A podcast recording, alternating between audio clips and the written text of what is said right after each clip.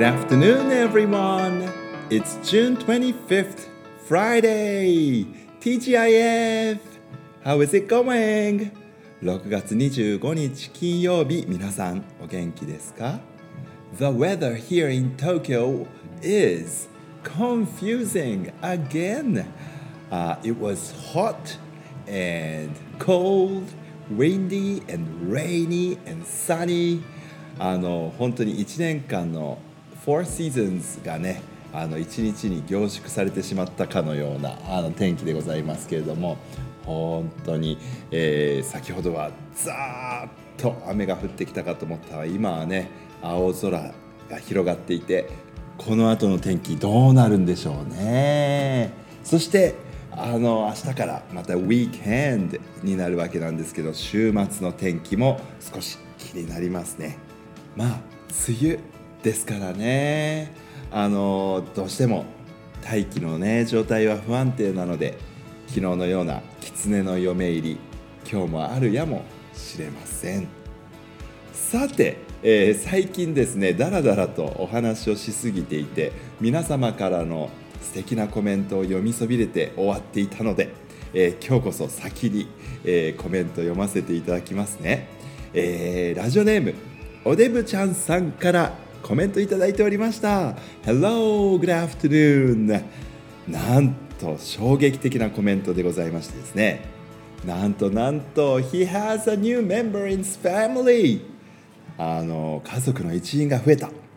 僕は犬を飼い始めました。イエイ。おめでとうございます。犬いいですよね。で犬種はシーズーです。シーズー。いいですね。ここで問題です。でれん。第1問。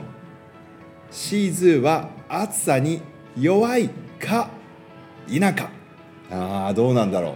シーズーさんちょっと毛がねふさふさしてるイメージがあるから暑さはどうなんだろう。The answer is 弱い。暑さに弱いんだ。ねえかわいいね。でもシーズーいいね。そして第2問。てれん。シーズーはもともとどこの地域の犬でしょう？あどこだろう？No.1 Russia. ロシア No.2 Tibet.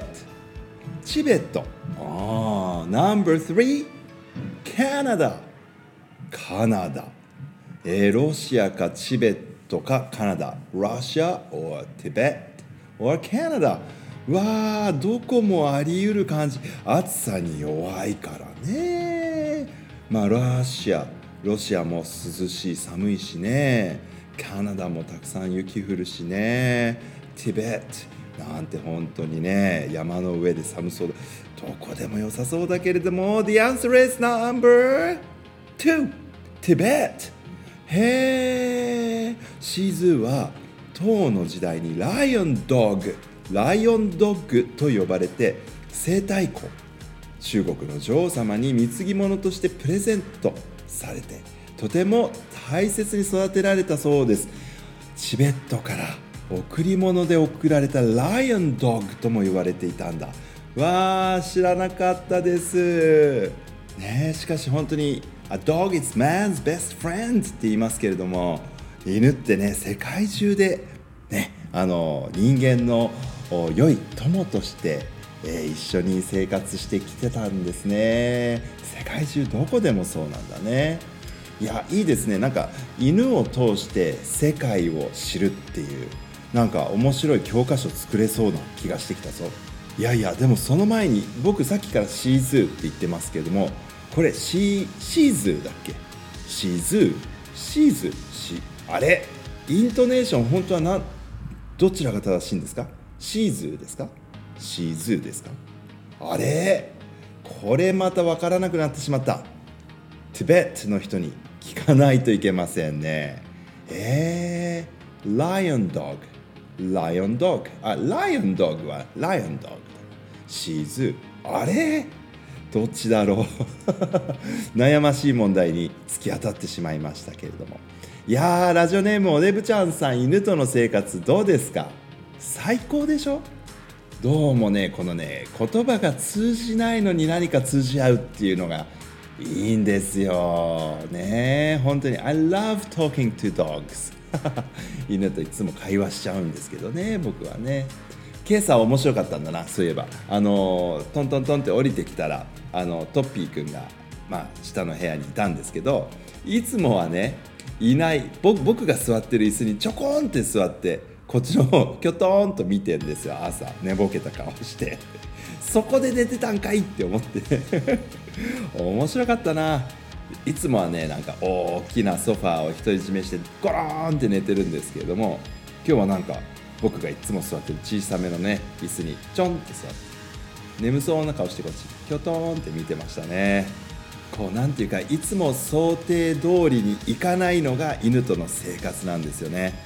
そこがまたあの人間性をこう何て言うか鍛えられるというかな。うん。いろんなことを学ばせてもらえるんですよね犬との生活ってね。いいもんですよね。よかったです。ラジオネームおでぶちゃんさんまたあのいろいろとワンチャンクイズをお願いしますね。そしてえシーズーなのかシーズーなのかとかねあのイントネーションクイズとかも教えていただけたら嬉しいです。Thank you very much for your comment. ラジオネーム歴史の宝庫イギリスのブレイク大好きくんさん Hello! 先生こんにちは。最近英語の勉強を頑張っていますと。素晴らしい。You're studying English hard. Very good. えー、っと発音最近できるようになってきました。文法もね少し覚えてきましたよと。僕が好きなのは接続詞です。いいですね。接続詞っていうのはね英語では conjunction って言って In English there are about 40 or 42 conjunctions なんですって。40個ぐらいあるんだって。いっぱいあるんですね。conjunctions あの and とか but とかね。however、えー、thus とかね。therefore いろいろあるよ。since for. ただあの speaking spoken languages あのここう喋る時の言葉とあと書く時の言葉でね少し変えたりもしますけれども、ね、40個ぐらい使いこなせたらかっこよさそうだな。あの文と文をねつなぐ接続詞ですから、まあ、いわゆるつなぎですよね。料理で言うとね。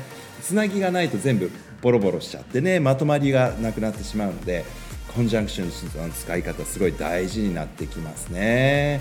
あの使いすぎても良くないと言われています。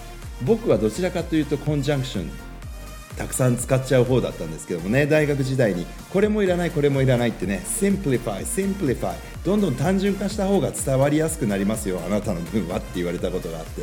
へえそんなもんですかねって思ったりもしたことありますけどね。いいですね。でも接続詞好きなんだ。うん。